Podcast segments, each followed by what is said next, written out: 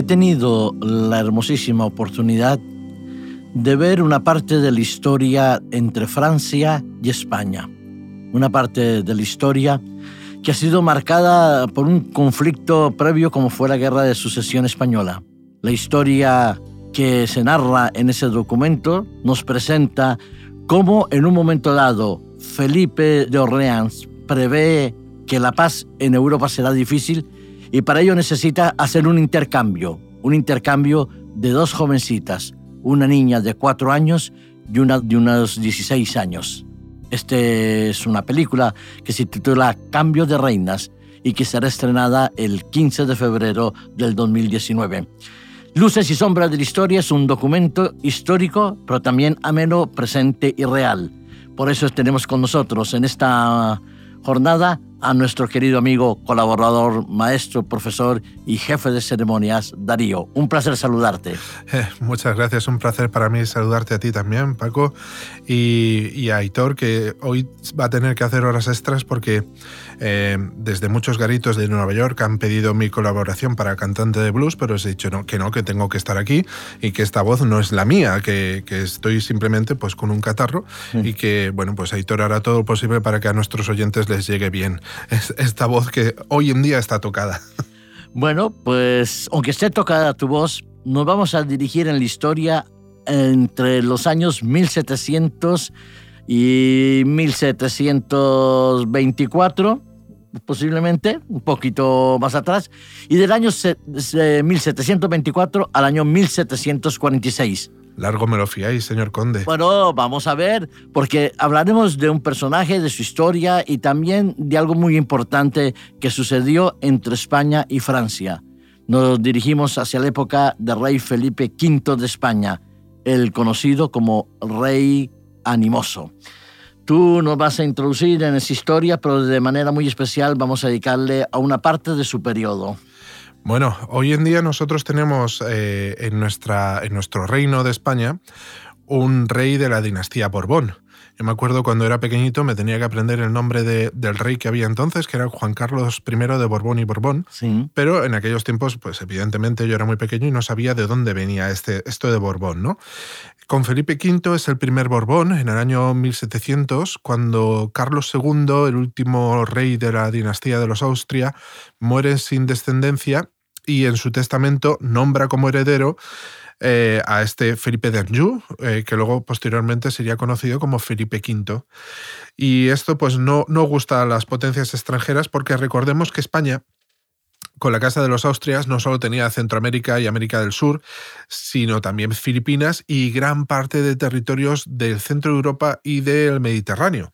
Así que eh, esta cuestión de hacer posible que un heredero que en teoría eh, tenía que ser de la casa francesa viniese e instaurase una nueva dinastía en España, al resto de las potencias extranjeras no le gustó para nada. Una hegemonía de Francia en todo el continente no era bien recibida por ingleses, por los señores del Imperio Austrohúngaro, etcétera, etcétera. De manera que era el que menos posibilidades tenía de reinar y sin embargo el abuelo es el que lo declara como rey de España y lo establece eh, para que establezca una nueva eh, monarquía, una nueva dinastía aquí en España. Yo sé que una de las frases famosas de su abuelo era, decía, como gobiernes tú, dependerá la paz de, la Europa.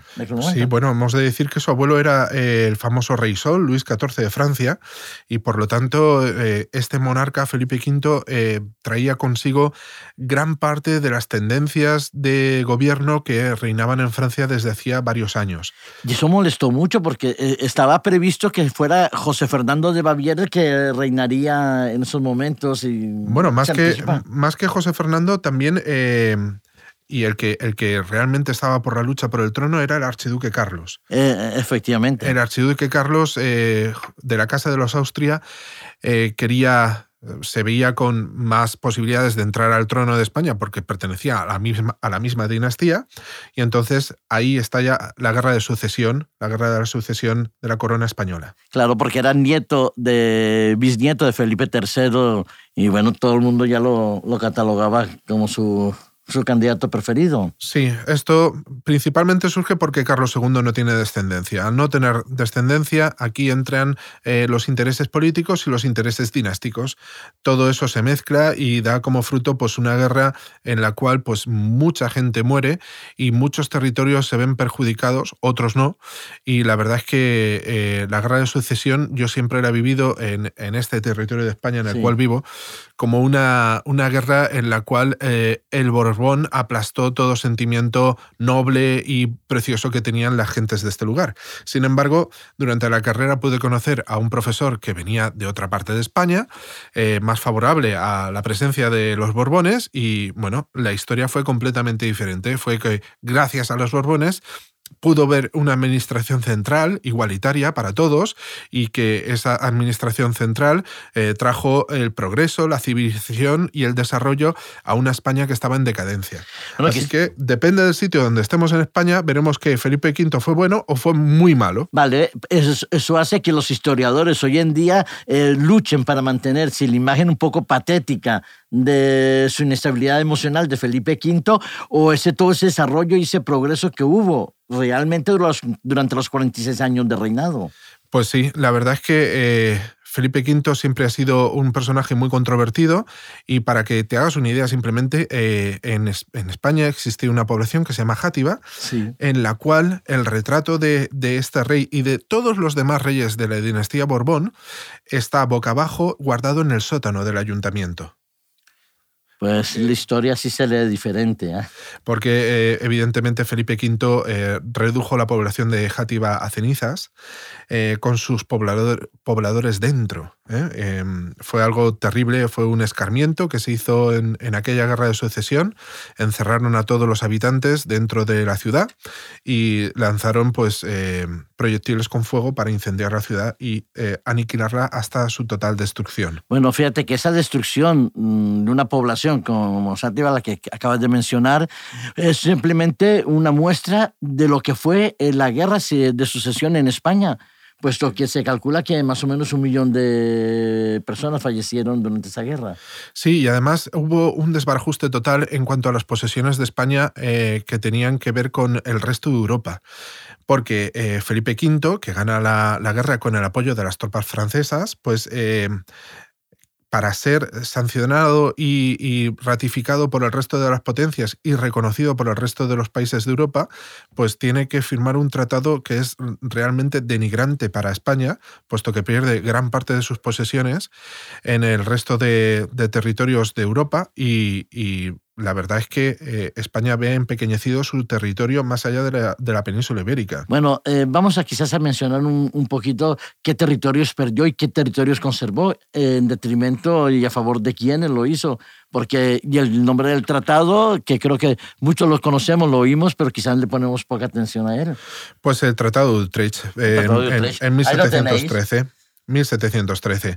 Eh, la verdad es que, perdón, eh, se pierden eh, territorios tan importantes como los que había en el centro de Europa y en, y en la península itálica, pero sobre todo hay, hay dos territorios que a nosotros nos perjudican mucho, que son Gibraltar y Menorca. Vale, lo que tú quieres decir, vas a entrar un poquito en algunos detalles de la historia, que todavía nosotros seguimos combatiendo por uno de esos territorios, o al menos debatiendo sobre ellos en Gibraltar, Gibraltar. Además, que depende de, que, de quién cuente la historia, fue un hecho heroico o fue un hecho de, alta traición. Evidentemente, si lo contamos los españoles, fue un hecho de alta traición, ¿vale? Porque los ingleses en la guerra eh, apoyaron al archiduque Carlos y ocuparon esa plaza para abastecerse y aprovisionarse de manera temporal mientras durase la guerra. Cuando terminó la guerra, en vez de, en vez de retirarse, como, como eh, tendría que haber sido, pues no se retiraron y pretendieron que eso fuese ratificado en el Tratado de Utrecht y no solo en ese, sino también en el de Rastatt al año siguiente. Bueno, esos tratados todavía nosotros hoy tenemos las consecuencias y quizás los debates en la historia. Sí.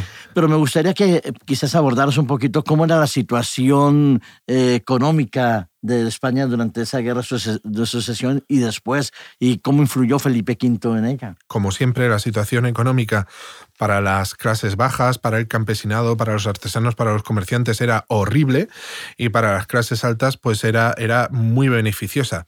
Fíjate que eh, en esta película que tenemos del cambio de reinas podemos ver la situación de dos, de dos adolescentes, de dos niños o, preadolescentes que viven eh, en la absoluta opulencia de, de, una corte impresionante, como es la corte francesa y es la corte española, y sin embargo están aburridos, están dolentes. Por ejemplo, estas princesas no tienen, no tienen otra función en su vida nada más que procrear y traer al mundo herederos, eh, para no repetir lo que pasó con Carlos II. Así que su, vida, eh, que aparece muy bien reflejada en la película, es una vida, vida anodina y vacía, pero evidentemente la de las clases bajas era muchísimo peor. Entonces, eh, muchas veces hemos criticado que, el gobierno español allá en las, en las Américas era, era cruel y, devastador con la población indígena, pero no debemos de olvidar que aquí, evidentemente, con la misma población, con los campesinos, eh, era tres cuartos de lo mismo. La situación era casi, casi de plena esclavitud. ¿eh? Simplemente eh, allí se reproducían, en las Américas se reproducían los mismos hechos que se, se hacían aquí. Y, eso no lo podemos olvidar dicen al cabo de los años, pero mientras lo vivimos, eh, a veces nos justificamos unos a otros eh, diciendo, bueno, esto era lo que teníamos que hacer, pero no necesariamente era lo que se tenía que hacer. Para nada. Tú has hablado de esa masacre, yo decir, emocional que hicieron estas dos niñas, estas dos reinas, pero es que los compromisos y los pactos que se hacían para gobernar en un país o en otro dependía mucho de ese tipo de convenios que no, no tenían ni derecho a opinar. Ni siquiera. Sí, bueno, en la historia de la humanidad y en la historia del occidente europeo, casi que los matrimonios de conveniencia en todos los estratos sociales se llevaban a cabo casi siempre en, eh, hasta el siglo, finales del siglo XIX, principios del siglo XX, ¿vale? Era una cuestión más o menos primordial que los padres se pusiesen de acuerdo para casar a, sus hijos y a sus hijas. Y esto era tan normal en las clases bajas como en las clases altas. Evidentemente, en la aristocracia y en este caso en las dinastías monárquicas, los matrimonios de conveniencia no solo eran así eh, desde, desde tiempos inmemoriales, sino que además en esta época los reyes no solo eran reyes por cuna o nacimiento, sino que eran reyes por designio divino. Fíjate que se afianzaban en, Daniel 2.21, me parece que es, eh, que dice que eh, Él cambia los tiempos y las ocasiones, refiriéndose a Jehová, quita reyes y pone reyes. Entonces, los reyes no solo eran reyes por cuna, sino también por designio divino, es decir, eran casi incontestables. Bueno, eh, incontestables es una manera de decirlo, pero sí, ellos se creían eso. De manera que lo que decía la profecía de Daniel, puesto que la han mencionado en el capítulo 2, versículo 42, es que la Europa no estaría unida nunca, porque serían como el barro y el hierro que no se unirían. Ese era el concepto de real. La Europa no estaría nunca unida a pesar de las alianzas humanas que se hacían, incluyendo aquellas de matrimonio. Y bueno, eh, tanto en aquella época como, como en el presente vemos que la unidad de, Europa está siempre, siempre en peligro y bueno, actualmente tenemos algunos que otros países que se quieren ir de esta, de esta Unión Europea o algunos países de Europa del de, Este que nunca se, van a unir. En fin, en, en aquellos tiempos, en este siglo XVIII, comienzos del siglo XVIII, las alianzas eran por matrimonios de conveniencia, principalmente los acuerdos y los tratados quedaban supeditados a esto, a los matrimonios de conveniencia, y la verdad es que eh, en esta época, justo con eh, la hija de Felipe V y eh, la hija del regente de Francia, Felipe de Orleans, pues se intenta hacer una alianza para hacer un gran reino y la verdad es que sigue otra vez saliendo mal. Pues la verdad que lo lamentamos, pero es la historia y no la podemos cambiar, simplemente constatarlo, comentarla.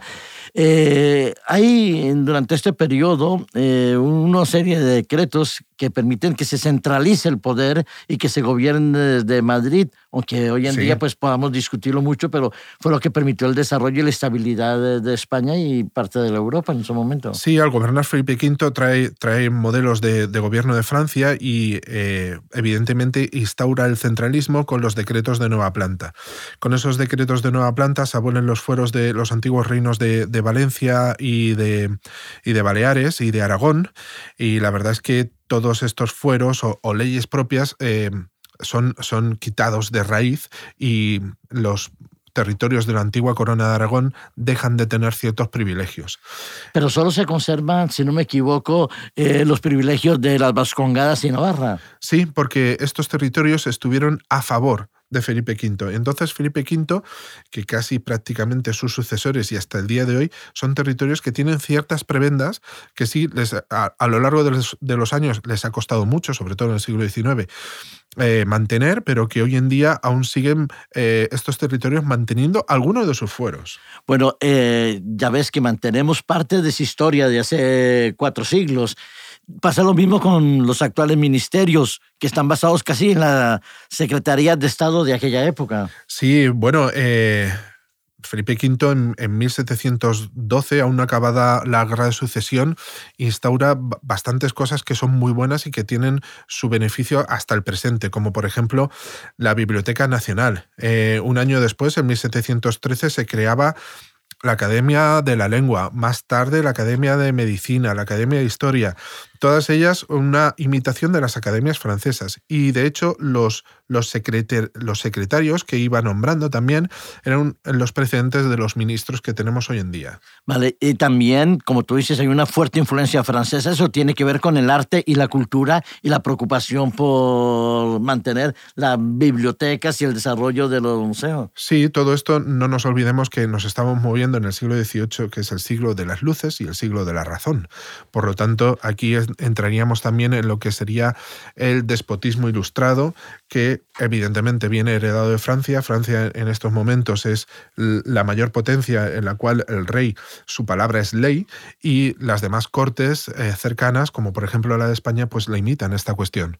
Y eso va a favorecer también cierta recuperación de algunas eh, virtudes y privilegios de ciertas castas políticas que hoy en día también las vemos acá. Y lo digo irónicamente. Oh, sí. No, no, no, no lo digas tan irónicamente que aún sigue habiendo cierta aristocracia en nuestro país y que sigue con ciertas prebendas. ¿eh? Hola, eh, visto un poco la influencia de Felipe II en estas áreas de administración, eso permitió entonces eh, un desarrollo económico muy fuerte posteriormente. Sí, Felipe V, la verdad, eh, hizo un impulso muy grande a, a aunar toda la carga impositiva de todos los territorios, hacerla, hacerla igual, y eso hizo posible un mejor dominio de los territorios peninsulares y también eh, equiparó en cuanto a forma de gobierno el gobierno de las Américas y, de los territorios que estaban fuera de eh, la península ibérica, fuera de lo que sería lo que hoy conocemos como España.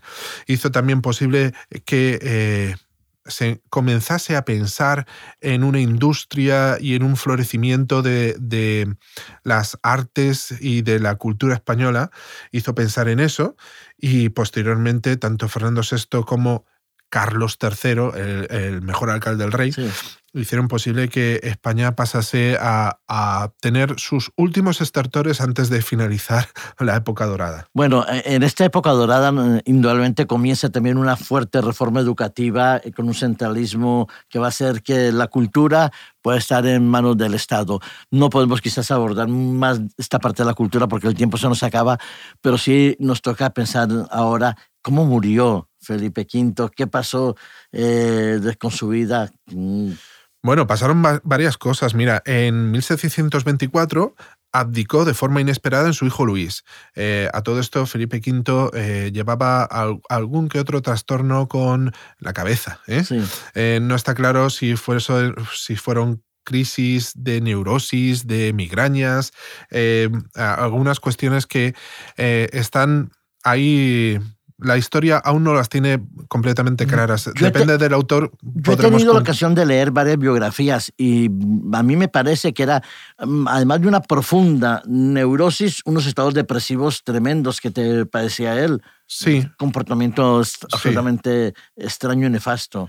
Unidos también a sus, a sus dolores que tenía constantemente. Pero bueno, abdica en su hijo, primogénito de su primer matrimonio con María Luisa de Saboya, no de Isabel de Farnesio, ¿vale? Y este Luis I es el que eh, está casado con eh, la, hija de Felipe de Orleans. Que es la que aparece en la película que rey regente, la, señorita de Montpensier, una, una joven adolescente, ¿vale? Es, aquí donde eh, el reinado de Luis I es el más breve de toda la historia de todos los reyes de España. Ocho meses, creo que duró. Apenas 229 días.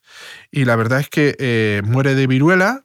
Ella, que había sido una persona muy loca eh, en el momento final de la vida de su, de su esposo, que tenía 17 años, está con él, también contrae la viruela, pero no muere y bueno, la, reina madre pues eh, la devuelve otra vez a Francia y eh, Felipe V vuelve a reinar hasta 1746, que es cuando muere en Madrid, y su hijo Fernando VI coge, coge el trono. Bueno, terminamos con que Felipe vuelve a coger cogió el trono, eh, muere pero me llama la atención que él no es enterrado en la cripta real del monasterio del Escorial, como lo habían sido los reyes de la Casa de Austria, sino que él después es, eh, pide el mismo ser enterrado en el Palacio Real de la Granja de San Ildefonso. Sí, es, es algo muy curioso, pero él no quería tener ninguna relación con la Casa de los Austria. Pues así es la historia, así la hemos vivido nosotros aquí en Luces y Sombras de la Historia, así le hemos contado con Darío.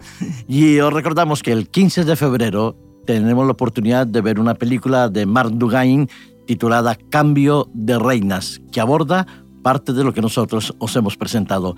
Muchas gracias, Diario. Es un placer tenerte como compañero, como amigo y como coproductor del programa. Muchas gracias, Aitor, por estar en los controles y gracias a vosotros por escucharnos. Muchas gracias y hasta pronto.